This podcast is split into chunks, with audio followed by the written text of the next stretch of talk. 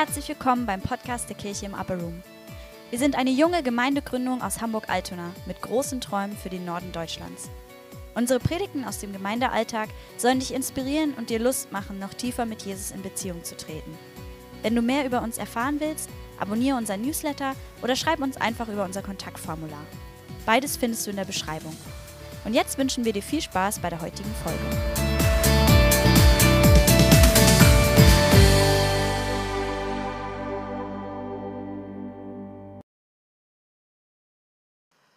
Einmütig beisammen. Das ist mein Thema heute Morgen. Einmütig beisammen. Ich möchte gerne nochmal über einen Vers, einen halben Vers, einen Teilsatz aus Kapitel 5 predigen. Apostelgeschichte 5, Vers 12. Ähm, das war schon mehrfach Thema und vielleicht beschäftigt uns das auch noch länger. Aber durch die Hände der Apostel geschahen viele Zeichen und Wunder unter dem Volk. Und sie waren alle einmütig in der Säulenhalle Salomos beisammen. Und sie waren alle einmütig in der Säulenhalle Salomos beisammen. Dieser zweite Teil des Satzes ist ähm, unser Predigtthema heute. Und es steckt enorm viel da drin, sehr viel mehr, als man in 35 Minuten oder auch in einer Stunde beleuchten könnte. Einmütig. Das ist ja so ein altes Wort, ne? einmütig. Ich habe auch mal ein bisschen recherchiert. Also dieses Wort kam in der Apostelgeschichte ähm, schon mehrfach vor. Vielleicht erinnert ihr das auch, weil manche Texte haben wir so oft rauf und runter gelesen und wieder zitiert und so, dass einem das ja manchmal so ein bisschen auch in Erinnerung bleibt. Also da gibt es die Einmütigkeit im Gebet. Schon im Kapitel 1, Vers 14 taucht das das erste Mal auf. Erinnert ihr bestimmt, das war im Upper Room, im Obergemach. Sie blieben alle einmütig zusammen. Das war vor Pfingsten, diese zehn Tage, wo sie dann gemeinsam gebetet haben. Und es kommt auch in Kapitel 4 wieder vor, darüber haben wir auch ausführlich schon äh, gepredigt, gehört, geredet, damit gebetet und so, ähm, wo die Gemeinde zusammenkommt und ähm, weil die Verfolgung begonnen hatte, dann einmütig beginnt zu beten. Aber das Wort einmütig kommt auch im Zusammenhang mit sich versammeln vor, mit der Gemeindeversammlung sozusagen. Sie waren alle beisammen im Tempel. Das haben wir auch schon in Kapitel 2 gehabt, ähm, da wo die, ersten, die erste Gemeinde entsteht, weil sich ein paar tausend Menschen so auf den Schlag bekehren. Und da heißt es, sie blieben alle einmütig zusammen. Sie, sie, sie verharrten einmütig in der Lehre, sie waren einmütig miteinander versammelt. Und jetzt taucht es hier in Kapitel 5 zum vierten Mal auf, dieser Begriff einmütig. Sie waren einmütig beisammen in der Säulenhalle Salomos. Die Säulenhalle Salomos, das war ähm, ein Teil der Vorhallen des Tempels in Jerusalem zur Zeit Jesu. Das war ein, ein Teil des Vorhofs, den jeder betreten konnte, wo sich immer viel Volk aufhielt und wo Leute normalerweise einfach zum Beten hinkamen und auch jederzeit kommen konnten. Es galt auch als beliebter Treffpunkt für öffentliche Vorlesungen. Also Rabbis standen da ganz oft und haben einfach öffentlich gelehrt, öffentlich gepredigt. Und ähm, oft schlossen sich dann auch Diskussionen über Theologie und über die Auslegung dieser Schrift und so weiter an.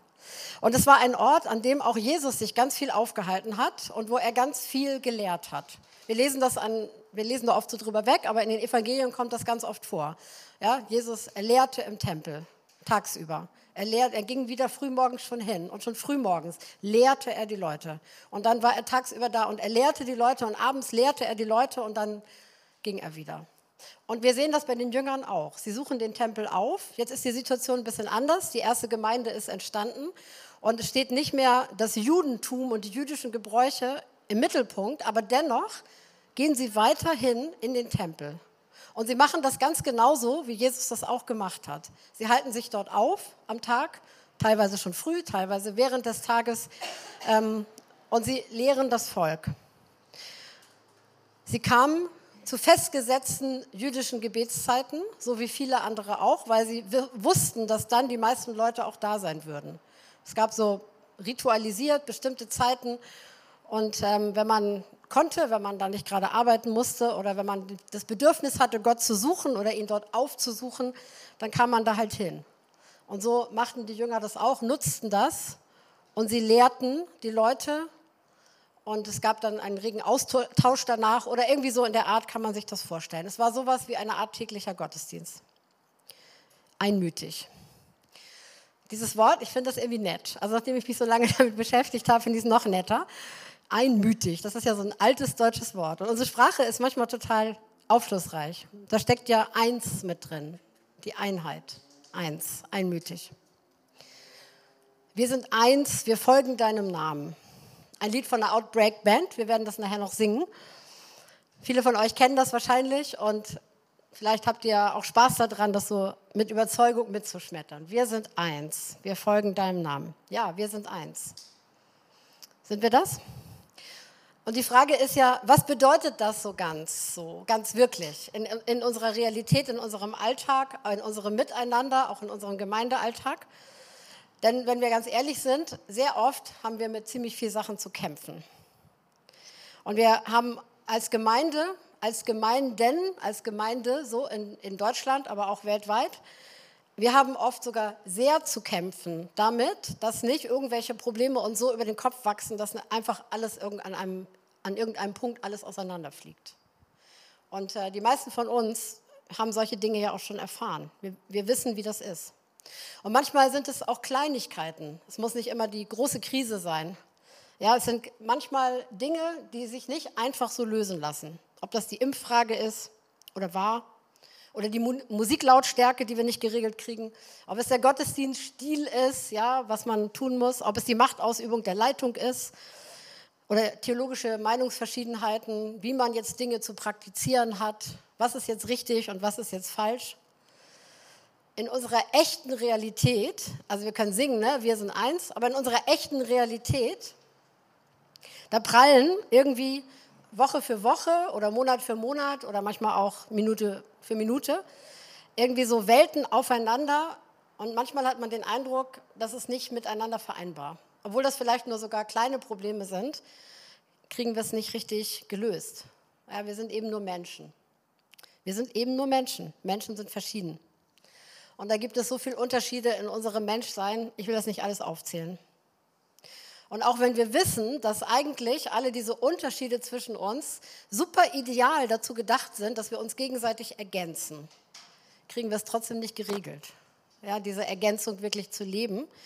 Und es kann uns in solche Konflikte und auch Beziehungskonflikte stürzen, dass es ähm, da rein münden kann, dass wir die ganze Zeit nur noch mit uns selbst beschäftigt sind. Wir sind eins. Ein, in Einheit, einmütig. Was bedeutet das denn wirklich? Ist es einfach die Abwesenheit von Konflikten? So nach dem Motto, ich halte mich jetzt zurück, ich sage einfach nichts mehr, dann ist hier Friede, so ein äußerlich gewahrter Friede, oder dass wir stundenlang über Sachen diskutieren, bis man irgendwie so einen Kompromiss ausgehandelt hat, so einen, so einen Minimalkonsens, den man finden kann. Ist das Einheit? Oder noch besser, ist das Einheit, wenn wir einmal im Jahr uns mit irgendwelchen anderen Gemeinden zusammen da im Wohlerspark versammeln und ein gemeinsames Wohlerspark-Event machen und dann quasi über alle Unterschiede, die uns sonst äh, nicht gerade verbinden, hinwegsehen. Ja? Also wir demonstrieren der Welt gegenüber Einheit. Ist das Einheit? Was ist Einheit? Das Wort einig, äh, ich habe mal so ein bisschen äh, gegoogelt und ich bin mal in ältere Lexika ähm, vorgedrungen, weil die sich mit der deutschen Sprache deutlich besser auseinandersetzen als manche moderneren. Das Wort Einheit oder einig sein bezeichnet im Allgemeinen die Übereinstimmung in Denken und Wollen. Einstimmig und einhellig bezeichnen dagegen nur eine Übereinstimmung von Meinungen und Urteilen. Man kann das noch auseinandernehmen, ist egal. Also Einstimmigkeit, das verbinden wir ja auch mit äh, zum Beispiel Abstimmungen, mit Demokratie, wenn ähm, nach der Meinung gefragt wird und jetzt so, wer ist dafür und wer ist dafür. Einstimmigkeit. Einmütigkeit bedeutet die Übereinstimmung des Willens und der Gesinnung. Man könnte andersrum sagen, es ist das, wonach alle Glieder der Gemeinschaft verlangen. Einmütig sagt viel mehr als einstimmig, denn Einstimmigkeit kann auch ohne Einmütigkeit schließlich aus Vernunftgründen herbeigeführt werden. Ich liebe Definitionen. Ich weiß nicht, ob euch das auch so geht, aber ich, ich hoffe, der Unterschied kommt raus. Einmütigkeit, das bedeutet, wir wollen alle das Gleiche. Wir wollen alle das Gleiche, wir wollen es. Da ist etwas, wonach wir verlangen und das wollen wir ganz unbedingt. Und wir alle wollen das Gleiche. Das ist schon cool, ne? Und man, ich denke, man merkt schon an dieser Definition, dass da wirklich eine Kraft drin liegt. Wenn du eine Gruppe von Leuten hast, in der alle das Gleiche wollen und alle haben richtig Verlangen danach, dass das zustande kommt, dann ist das eine Gruppe, die echt Power hat. Das ist irgendwie logisch. Einstimmigkeit, das ist was ganz anderes. Ja, wir können lange diskutieren über irgendwelche Fragen und dann haben wir uns auf irgendwas geeinigt und die Mehrheit entscheidet dann weil wir demokratisch abgestimmt haben. Und vielleicht, wenn es gut läuft und wir zu einem einstimmigen Beschluss kommen, weil wir die letzten auch noch überzeugt haben, mit vielen logischen Argumenten da mitzugehen, da liegt natürlich nicht diese Kraft drin, weil das nicht bedeutet, dass diese Überzeugung für die Sache wirklich da ist in uns, in uns brennt und uns treibt und mitnimmt. Und dann gibt es auch noch das Wort Eintracht. Und ich meine jetzt nicht den Fußballverein. Eintracht ist die Übereinstimmung in dem, wonach mehrere Personen in ihren Handlungen streben. Also, das ist dann was sehr Äußerliches. Das ist Einmütigkeit im Äußeren, aber das muss nicht sein, dass man, dass man im Inneren das Gleiche meint. In 1. Korinther 1, Vers 10 sagt Paulus, ich ermahne euch aber, Brüder, und Schwestern, durch den Namen unseres Herrn Jesus Christus, dass ihr alle einmütig redet und nicht Spaltungen unter euch seien, sondern dass ihr in demselben Sinn und in derselben Meinung völlig zusammengefügt seid. Ich lese mal den Vers nochmal in einer anderen Übersetzung, Neue Genfer. Geschwister, 1. Korinther 1, Vers 10. Geschwister, im Namen von Jesus Christus, unserem Herrn, fordere ich euch alle auf, eins zu sein Redet so, dass eure Worte euch nicht gegeneinander aufbringen und lasst es nicht zu Spaltungen unter euch kommen. Seid vielmehr ganz auf dasselbe Ziel ausgerichtet und haltet in völliger Übereinstimmung zusammen. Seid vielmehr auf dasselbe Ziel ausgerichtet und haltet in völliger Übereinstimmung zusammen. Ich glaube, die Übersetzer von der NGÜ, die haben auch dieses alte 1897 Lexikon aufgeschlagen, bevor sie hier diese Formulierung gefunden haben. Und in der Neues Leben Bibel heißt es, liebe Brüder, ich bitte euch im Namen von Jesus Christus, dem Herrn, dass ihr darauf achtet, untereinander einig zu sein. Und dass ihr aufhört, miteinander zu streiten, damit es nicht zu Spaltungen in der Gemeinde kommt. Ich bitte euch, steht fest zueinander, sodass ihr einig seid in dem, was ihr denkt und wollt. Einig in dem, was wir denken und wollen. Einmütigkeit. Also wir sehen schon einfach auf, anhand der, dieser äh, Definition, Einmütigkeit transportiert ganz stark, wir sind gemeinsam auf ein Ziel ausgerichtet, das in unserem Herzen da ist und das wir einfach gemeinsam wollen. Und daraus ergibt sich auch, dass es ein Ziel ist, das außerhalb von uns selbst liegt. Es hat nichts mit, mit dem Einzelnen zu tun und seinen persönlichen Zielen.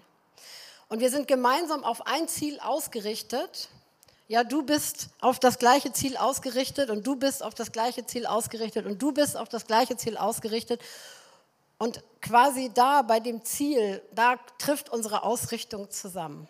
Wenn man das so grafisch darstellen würde, dann würde man so lauter einzelne Personen haben und die Striche würden alle, ich setze jetzt mal Jesus als Ziel in die Mitte, die würden alle bei Jesus zusammentreffen. Das würde so was Strahlenförmiges ergeben. Und das ist ein ganz wichtiger Fakt und deswegen erwähne ich das hier, wie man das vielleicht grafisch darstellen könnte. Die Einigkeit kommt nicht dadurch zustande, dass wir uns miteinander verbinden. Das ist halt ein ganz wichtiger Punkt.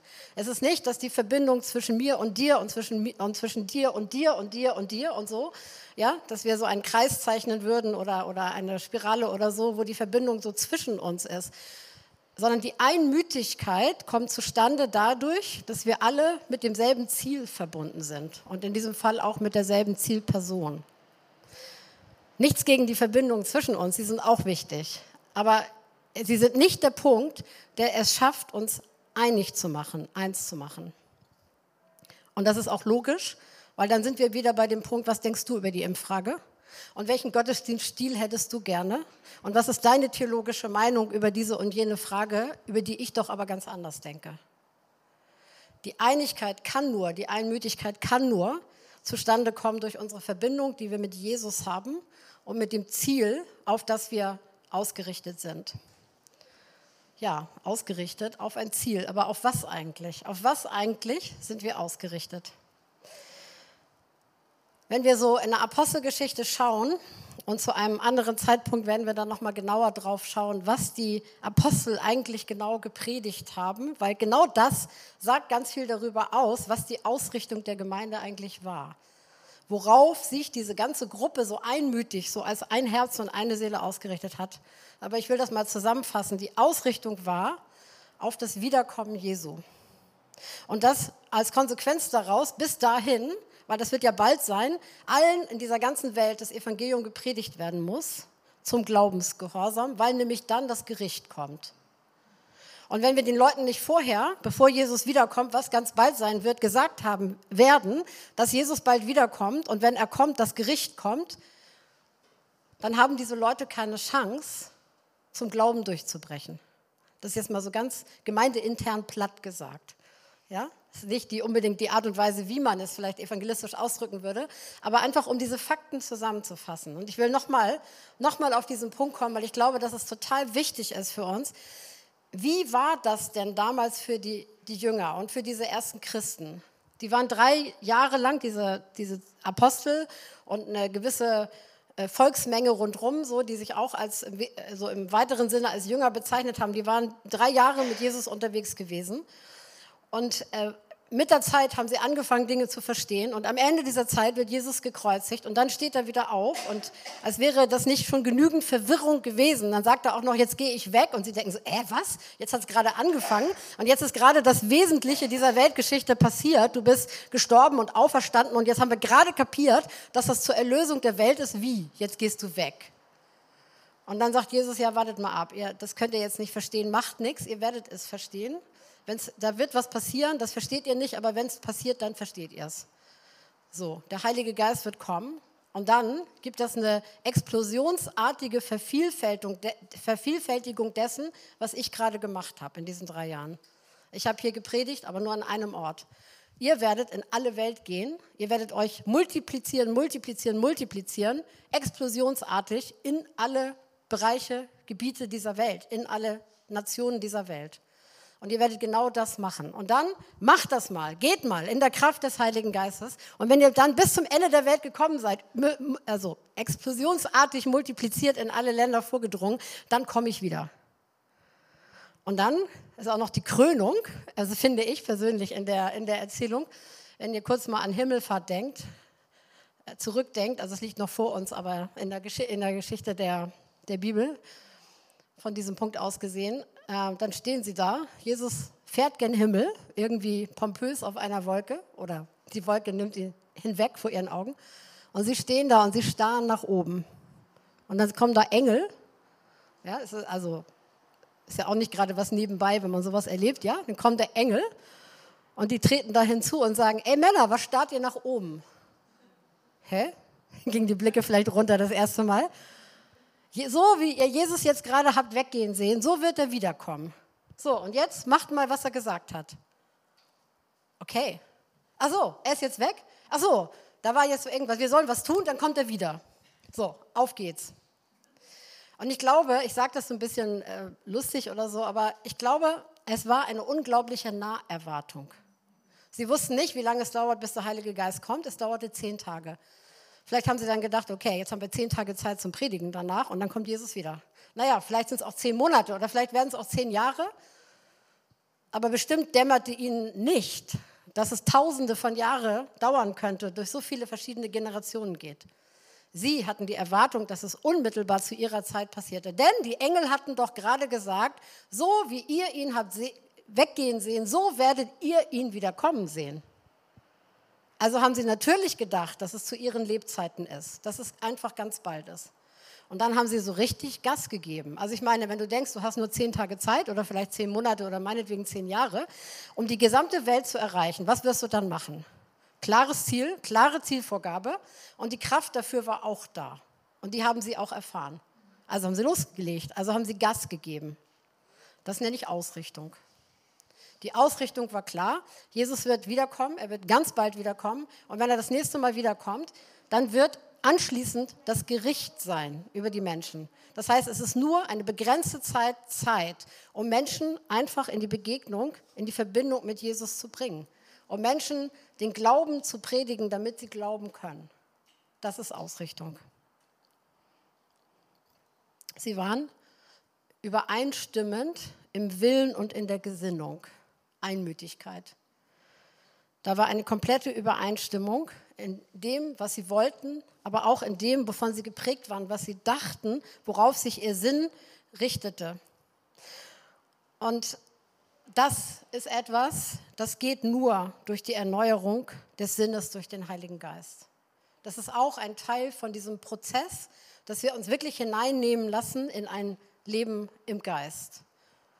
Und da heißt es ja in Römer ähm, 12 am Anfang, lasst euch erneuern in eurem Sinn durch den Heiligen Geist.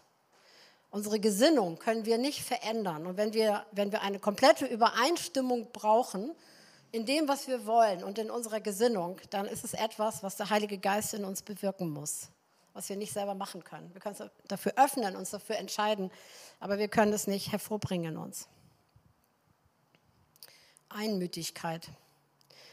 Paulus schreibt in Epheser 2, in den Versen 14 bis 16 über Jesus, denn er ist unser Friede. Er hat aus beiden eins gemacht und die Zwischenwand der Umzäunung, die Feindschaft in seinem Fleisch abgebrochen. Er hat dem Gesetz mit seinen Geboten und Verordnungen ein Ende bereitet und dadurch Frieden gestiftet, indem er beide in sich zu einem einzigen neuen Menschen schuf. Er hat sie in einem Leib vereint und durch das Kreuz mit Gott versöhnt, sodass die Feindschaft ein Ende fand. Einheit, das ist zuallererst mal eine geistliche Realität in Gottes Reich, ob wir sie sehen oder, und erleben oder nicht. Jesus hat diese, diese Einheit geschaffen, diese Realität geschaffen. Ob Juden oder Heiden, das war die große Frage damals und das ist das, worüber Paulus hier auch spricht in Epheser 2. Aber genauso die Frage, sind wir jetzt Landeskirche oder Freikirche oder sind wir aus dieser oder jener Kultur, haben wir diese oder jene theologische Prägung oder Ansicht? Es ist ganz egal, was die Dinge sind, die uns vielleicht trennen oder unterschiedlich machen. Es gilt, Jesus hat diese Einheit einfach geschaffen. Sie ist da. Aber der, der entscheidende Punkt ist, glaube ich, der, dass wir diesen Vers, diese Verse richtig zu Ende lesen. Er hat diese Einheit und diesen Frieden gestiftet, indem er diese beiden verschiedenen Parteien in sich selbst zu einem neuen Menschen geschaffen hat. Er hat uns, uns alle, jeden an ihn gläubig gewordenen, gemeinsam zu einem neuen Menschen geschaffen.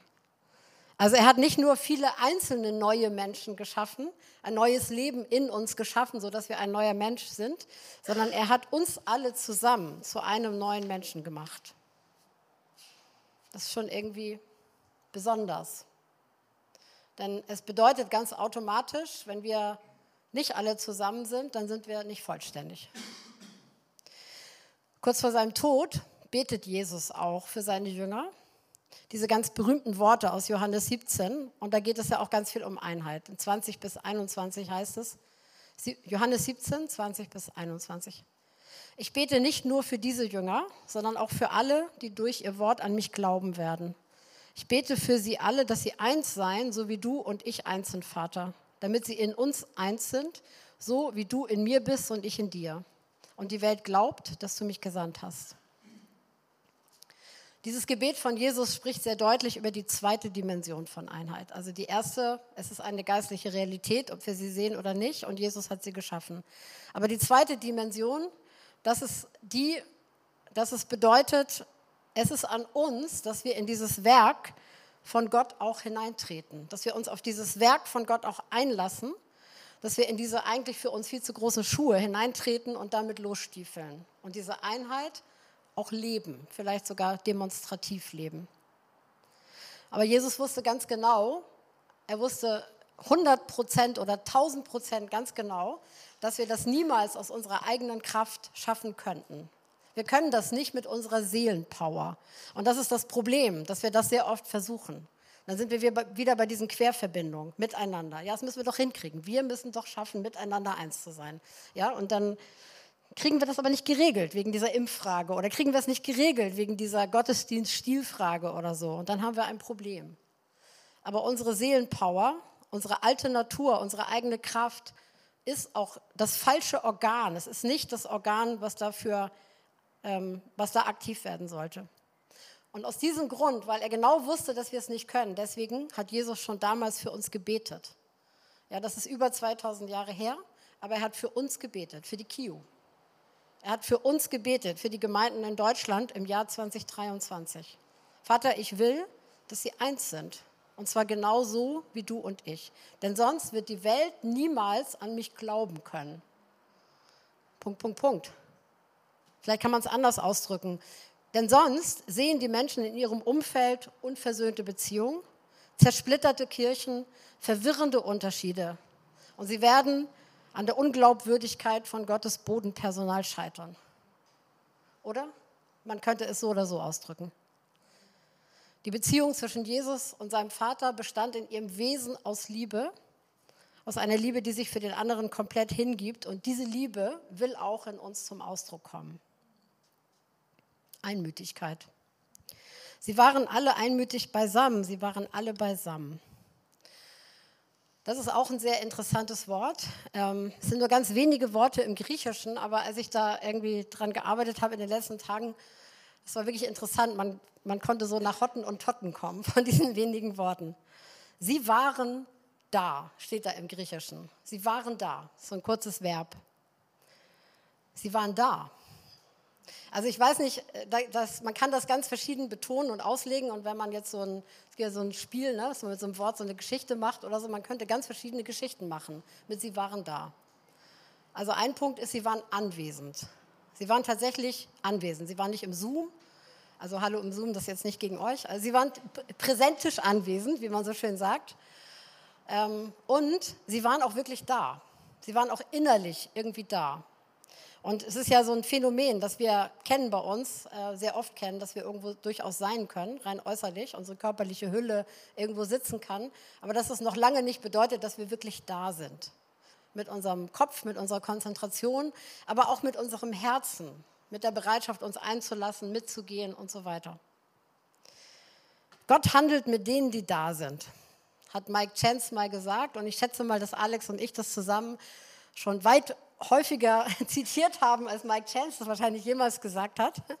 Gott handelt mit denen, die da sind. Das haben wir schon, zum Beispiel schon Pfingsten gesehen. Da waren so viele Leute, die Jesus gehört hatten in den drei Jahren. Es waren über 500 Leute, denen Jesus nach der Auferstehung noch erschienen ist. Und dann fuhr er gen Himmel und er sagte, bleibt zusammen und wartet, bis die Verheißung des Vaters, der Heilige Geist, auf euch gekommen ist. Und als er dann kam, das waren nur zehn Tage, waren nur noch 120 da. Immerhin. Also wenn wir unsere Anzahl ansehen, 120 wäre schon ganz schön. Aber es, es, also so viele waren nicht mehr da. Sie waren tatsächlich präsentisch, körperlich nicht mehr da. Ähm, aber zuerst ist man ja immer woanders nicht mehr da. Damit beginnt es ja meistens. Gott handelt mit denen, die da sind. Und das ist eine interessante Aussage. Ich bin da noch mal so ein bisschen, ähm, bin mal so ein bisschen schwimmen gegangen in der Bibel, wie das eigentlich so war in den verschiedenen Szenen im Alten und Neuen Testament. Wo hat Gott da gehandelt mit denen, die da sind oder auch mit anderen oder was bedeutet das? Und man sieht zum Beispiel im Alten Testament ähm, verschiedene Szenen, ich will mal eine rausgreifen. Da gab es die Geschichte, als Mose die Last der Leitung zu, zu schwer wurde und er sich bei Gott beschwerte und Gott dann sagt, setz mal 70 Älteste an deiner Seite ein. Bau dir mal so einen Leitungskreis, würden wir heute sagen. Und ich werde sie mit dem Geist erfüllen, so wie du auch mit dem Heiligen Geist erfüllt bist. Und dann erwählt Mose 70 Leute und er bestellt sie ein, damit quasi ähm, der Punkt kommen kann, der Moment, wo Gott sie mit dem Heiligen Geist erfüllt. Und es gibt ein paar, die kommen nicht. Es kommen irgendwie 67 oder sowas und drei nicht. Die bleiben irgendwie zu Hause. Und dann heißt es, der Heilige Geist erfüllte sie, fiel auf sie und sie, sie hatten dann den gleichen Heiligen Geist, ja, so wie Mose auch. Das war im Alten Testament ja eine Besonderheit. Aber dann interessanterweise, die drei oder wie viel das waren, die im Lager geblieben waren, die zu Hause geblieben waren, auf die fiel der Heilige Geist auch. Und das heißt, wenn wir mit diesem Satz kommen, mit einem unserer Lieblingssätze, an dieser Stelle würde das nicht passen. Da kann man nicht sagen, Gott handelt mit denen, die da sind, sondern da müsste man sagen, Gott handelt mit denen, die er erwählt hat. Aber das finden wir nur im Alten Testament. Und das will ich mal ganz klar betonen, weil ich glaube, dass es total wichtig ist, ähm, das einfach festzustellen auch. Die Erfüllung mit dem Heiligen Geist, die Salbung, für die Ausrüstung für eine Aufgabe, im Alten Testament war was ganz anderes als im Neuen Testament. Denn im Alten Testament galt das nur bestimmten erwählten Leuten. Und wer dann einmal erwählt war, der konnte auch sozusagen nicht mehr zurück. Aber im Neuen Testament ist das total anders, weil der Heilige Geist allen Gläubigen gilt, für alle Gläubigen da ist und alle Gläubigen erfüllen will. Völlig bedingungslos. Und es ist auch gebunden an die Erwählung, aber die Erwählung, ein Kind Gottes zu sein und nicht allein an die, an, ähm, an die Erwählung für einen bestimmten Dienst, ja, für den man eingesetzt wird. Und im Neuen Testament ist das anders. Deswegen. Und wir sehen bei diesen verschiedenen Szenen, da gab es zum Beispiel die Ausgießung des Geistes zu Pfingsten. Es war nur bei den Anwesenden. Gott handelt mit denen, die da sind. Jeder hätte da sein können, aber viele waren nicht da. Und Gott handelt mit denen, die da sind.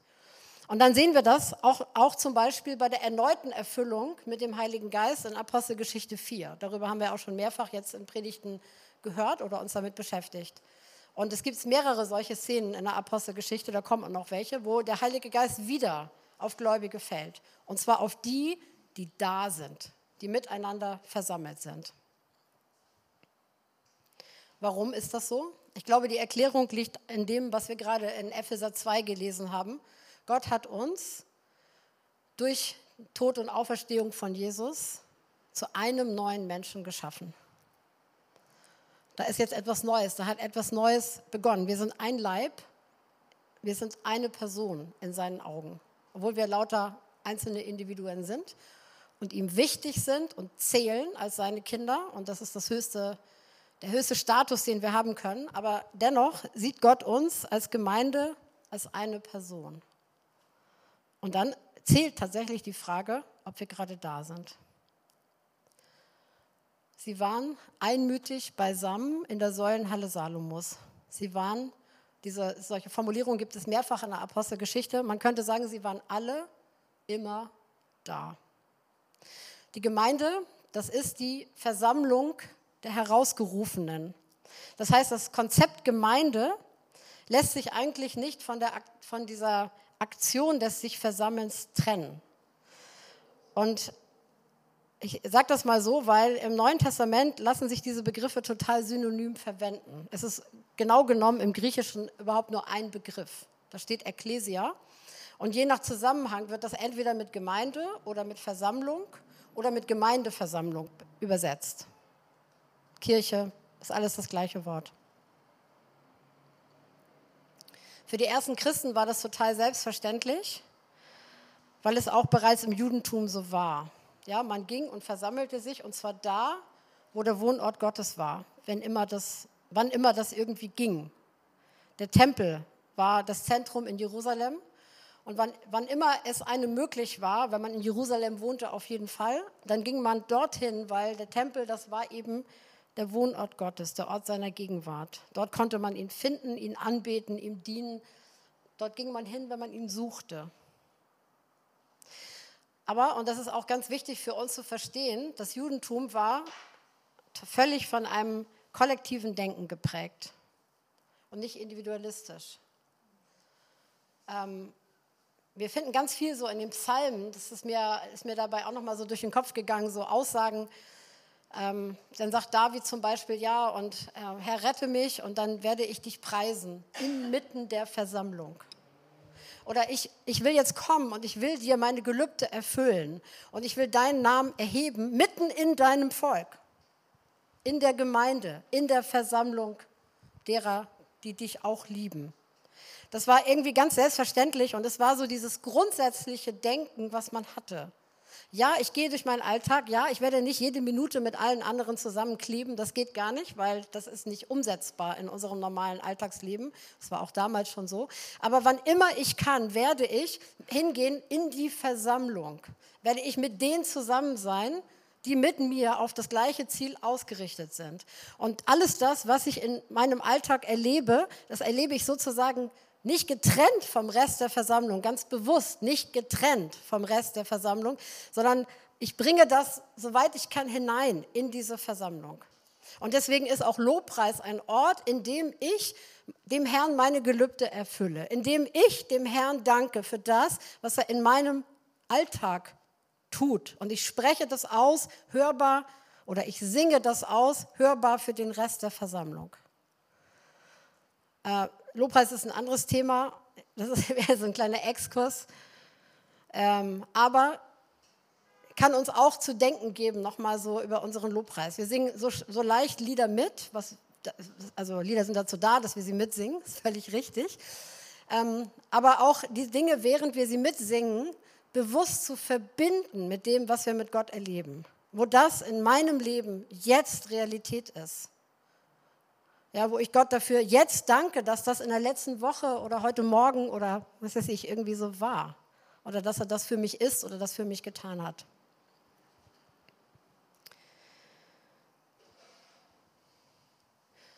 Ja, aber wir sind doch jetzt alle ein Tempel des Heiligen Geistes, oder?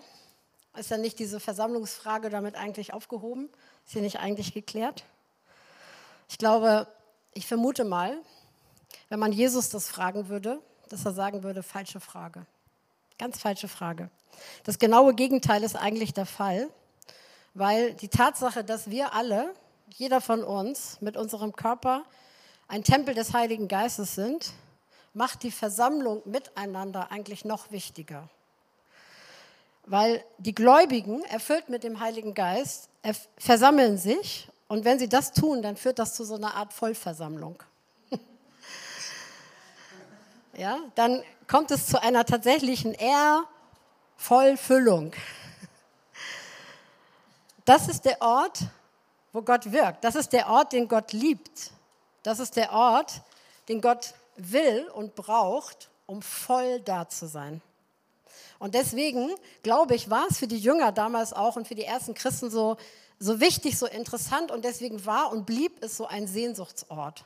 Wir finden diese Tendenz überhaupt nicht, im Neuen Testament, nirgendwo, nicht in den Briefen, nicht in der Apostelgeschichte, dass die Leute sagten, so jetzt bin ich ja erfüllt mit dem Heiligen Geist, jetzt habe ich ja alles in mir, jetzt kann ich ja ganz alleine durch die Welt marschieren.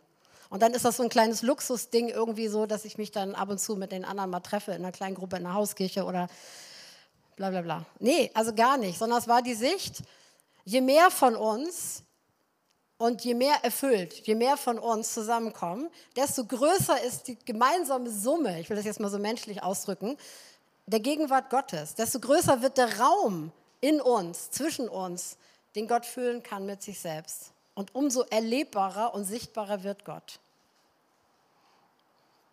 Und man kann auch eine, könnte auch einen Exkurs machen ähm, und eine Diskussion anfangen an dieser Stelle, aber dafür reicht die Zeit nicht zum Stellenwert des Gottesdienstes. Ja, also das ist ja auch immer ein Thema, ist ja auch für uns ein Thema so. Wie soll der Gottesdienst sein? Wie lange darf die Predigt sein? Müssen wir überhaupt jeden Sonntag einen Gottesdienst haben? Ja, ist nicht das Hauskirchenmodell sowieso das Bessere? Aber man kann da ja tausend Fragen stellen und aufwerfen und so weiter. Aber ich glaube, ist auch die falsche Frage, nach dem Stellenwert des Gottesdienstes zu fragen. Ich glaube, das ist eine ganz falsche Frage. Weil wir, wenn wir mal anfangen, die Szenen, die wir so in der Apostelgeschichte sehen, vor diesem Hintergrund zu betrachten, was das für sie bedeutet hat und wie die Jünger das damals gemacht haben. Sie waren ständig zusammen im Tempel, sie waren ständig gemeinsam in den Häusern, sie waren alle zusammen beim Gebet, sehen wir an manchen Stellen, und das waren ja schon Tausende damals, ja, wie immer sie das geregelt haben. Ähm, dann, kriegt, dann, wird das, dann verändert sich das Bild, wenn wir darauf gucken. Und wir sehen auch, ähm, als dann die Verfolgung kam, das werden wir dann in den nächsten Jahrzehnten, wenn wir so dann irgendwann mal zu diesen Kapiteln in der Apostelgeschichte vordringen, werden wir das sehen. Also dann kommt die Verfolgung und dann verändert sich die Situation. Dann sind sie nicht mehr in der Nähe vom Tempel. Ja, da ist plötzlich dieser große allgemeine Raum, der immer offen stand, der ist nicht mehr da. Jetzt müssen sie Lösungen finden. Was machen sie? Ja, sie werden so eine Kirche, Hauskirche im Untergrund.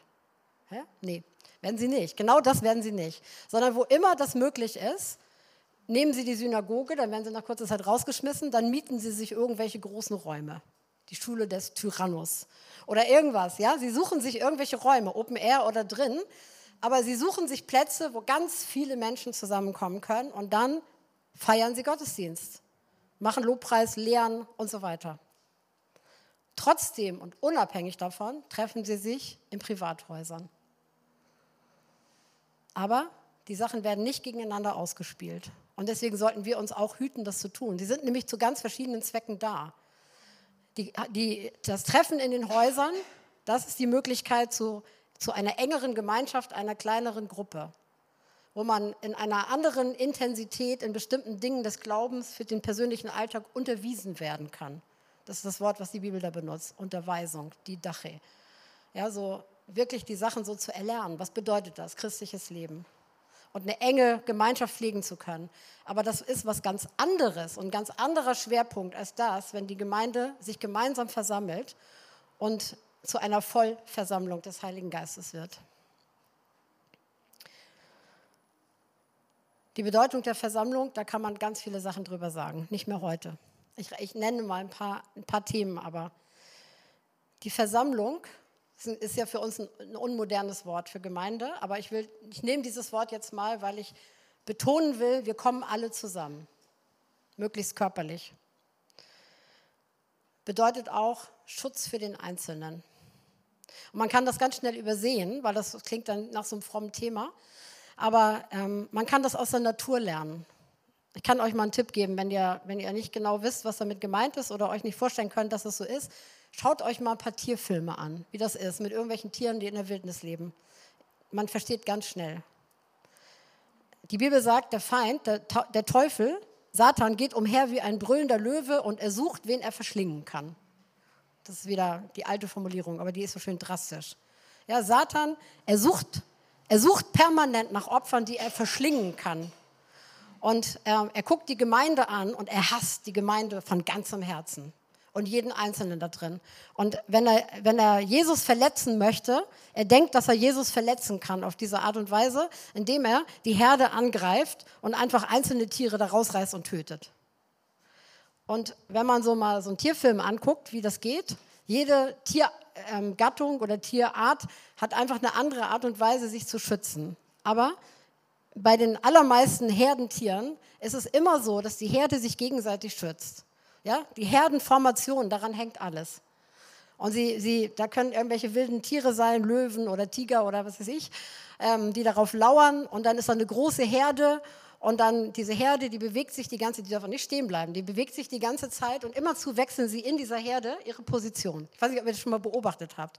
Ja, es sind nicht immer die gleichen Tiere außen, sondern permanent sind sie in Bewegung und sie wechseln sich immer aus. Aber alle, die krank sind, die schwach sind, die noch frisch geboren sind, die nicht kräftig sind oder so, die, sind, die bleiben immer in der Mitte. Und um die herum bewegen sich alle anderen. Und dann, wenn der, wenn der Tiger kommt und dann, oder der Löwe kommt und er will irgendwie ein Tier da angreifen, dann verschwindet dieses Tier schnell weiter rein und drei andere dicke Bullen kommen raus.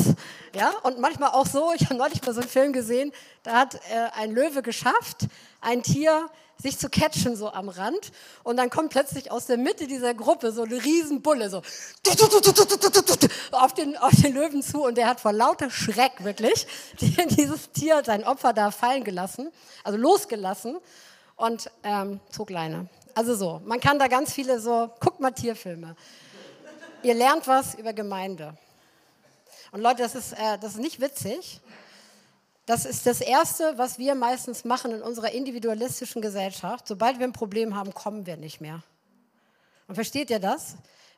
Paulus oder der Hebräerbriefschreiber sagt, versäumt bloß nicht die Versammlung. Also um nochmal diese alte, alte Dingsbums, aus, äh, alte Sprache zu benutzen. Ähm, das ist genau das Problem. Nicht wegbleiben, nach dem Motto, ich muss meine Probleme selber regeln oder, oder ich schäme mich oder ich will nicht, dass die anderen mir reinreden oder so, Ey, wenn wir uns als Herde nicht gegenseitig aushalten können, dann weiß ich auch nicht. Dann lass doch den anderen mal reden. Lass ihn vielleicht auch was Falsches reden. Ja, aber wir sind Teil einer Herde und wir schützen uns gegenseitig, indem wir zusammenbleiben. Und dann sind wir stark und dann kann der Löwe lange Hunger haben und um uns herum lauern, er wird, er wird uns nicht kriegen. Die Bedeutung der Versammlung. Also es ist eine lange Liste. Die Führung geschieht vom Haupt des Leibes her und deswegen kommt sie in der Versammlung an, wenn man da ist. Wir sind dazu da, wie schon gesagt, ein gemeinsames Ziel zu erreichen. Und es ist ein gemeinsames Ziel, was nicht von Einzelnen erreicht werden kann. Wir können es nur als gemeinsame Versammlung erreichen. Und wir sind gerufen, Jesus und sein Reich, seine Realität in dieser Welt zu repräsentieren. Aber das können wir nur miteinander, weil die Bibel ist voll, das sind hunderte von Aufforderungen, macht das miteinander, füreinander, untereinander und so weiter. Das kann ich nicht alleine. Ich kann nicht auf meinem Sofa sitzen und sagen, ich liebe mich untereinander. Und ich bin, ich bin ganz füreinander für mich da. Kann ich nicht. Aber Einheit, wie vorhin schon gesagt, ist etwas, was Jesus gestiftet hat. Und die Welt soll es sehen, weil sie ihn da drin erkennt. Und das geht nur in dieser gemeinsamen Funktionalität. Und deswegen braucht es unser Miteinander. Jesus hat diese Realität geschaffen, aber sie ist für die Welt unsichtbar, so lange, bis wir sie in unserem Miteinander sichtbar machen. Ja, so wie als wenn man eine Botschaft, als wenn Gott ein, eine Botschaft geschrieben hat an die Welt, aber er hat das mit Zitronensaft gemacht, mit unsichtbarer Tinte. Und erst, wenn die Flamme der Liebe in unserem Miteinander darunter gehalten wird, unter dieses Papier, wird dieser Brief sichtbar, lesbar. Sie waren alle einmütig beisammen in der Säulenhalle. Der Clou, ich habe ja gesagt, ich habe an diesen wenigen griechischen Worten gesessen und fand es sehr faszinierend. Das Wort einmütig kann man auch übersetzen mit alle wie ein Mann zusammen. Das ist das Gleiche. Es klingt jetzt im Deutschen nicht so, aber dieses Wort, was dahinter steht, kann ich entweder übersetzen mit einmütig aber es ist genauso, bedeutet genauso, sie waren alle beisammen, also in einem körperlichen, präsentischen äh, Verständnis. Es ist eigentlich das Gleiche. Und ich denke, das sollte uns zu denken geben. Sind wir einmütig beisammen, innerlich und äußerlich? Paulus sagt, erfüllt meine Freude, Philippa 2, Vers 2, erfüllt meine Freude, dass ihr dieselbe Gesinnung und dieselbe Liebe habt, einmütig eines Sinnes seid. Und in der neuen Genfer heißt der gleiche Vers, richtet euch ganz auf das gemeinsame Ziel aus. Einmütig beisammen. Lasst uns das sein. Werden. Amen. Wir wollen noch kurz Zeit nehmen zu beten miteinander. Und nachdem ich jetzt so lange gestanden habe, könnt ihr mal, wenn ihr wollt, aufstehen.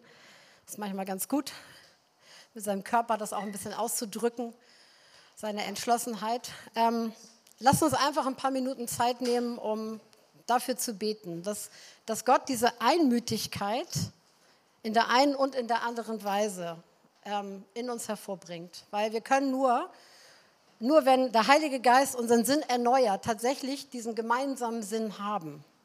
Und da sind wir als Einzelne gefordert, uns einfach darauf einzulassen. Und ich glaube, es beginnt damit, dass wir darum beten dass Gott das wirklich in uns hervorbringt. Als Gemeinde, aber auch mit uns als einzelner Person, dass wir wirklich Teil dessen sind. Und ähm, es sind manchmal verschiedene Sachen, die uns so davon abhalten können, da zu sein. Vielleicht haben wir manchmal Angst vor Verbindlichkeit oder finden das langweilig in der Gemeinde oder irgendwas so. Aber lass uns diese Sachen mal nehmen und das, was es ist, wirklich so vor Gott hinhalten. Es ihm geben und beten, dass diese Dinge sich verändern und dass Gott uns darin verändert, um uns wirklich so zu einem, zu dieser einen Person werden lässt und für die Welt auch sichtbar werden lässt.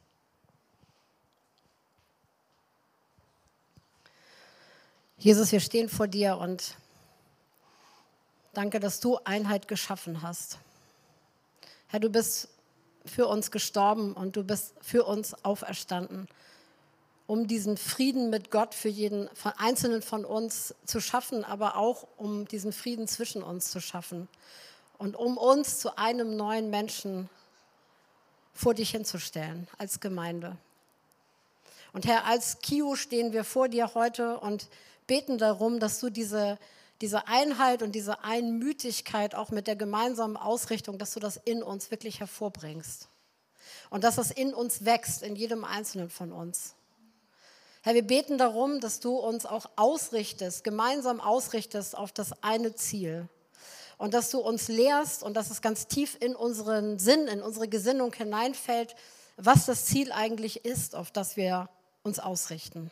Dass wir nicht lauter einzelne Ziele verfolgen, dass wir nicht hängen bleiben bei irgendwelchen Nebenzielen oder so, sondern Jesus, dass du uns ausrichten kannst auf dich, auf dein Wiederkommen und was das bedeutet, dass du bald wiederkommen wirst und wir bis dahin eine Aufgabe haben. Herr, wir beten, dass du uns wirklich so zusammenstellst wie einen Mann. Und wir beten, dass wir als Gemeinde das lernen, in diese geistliche, geistlich schon vorhandene Realität hineinzutreten. Ja, und vielleicht sind diese Schuhe wirklich zu groß für uns am Anfang. Aber Herr, wir wollen da reinwachsen. Und wir wollen immer mehr eine Gemeinschaft werden, in der, in der sich das widerspiegelt. Danke für deine Gegenwart in unserer Mitte. Und danke, dass, dass du dabei bist, durch deinen Geist unseren Sinn zu erneuern und ihn damit auf das Richtige auszurichten. Und Herr, dem wollen wir uns wirklich auch so aussetzen. Herr, wir sind eins, weil du uns eins gemacht hast und dafür danken wir dir.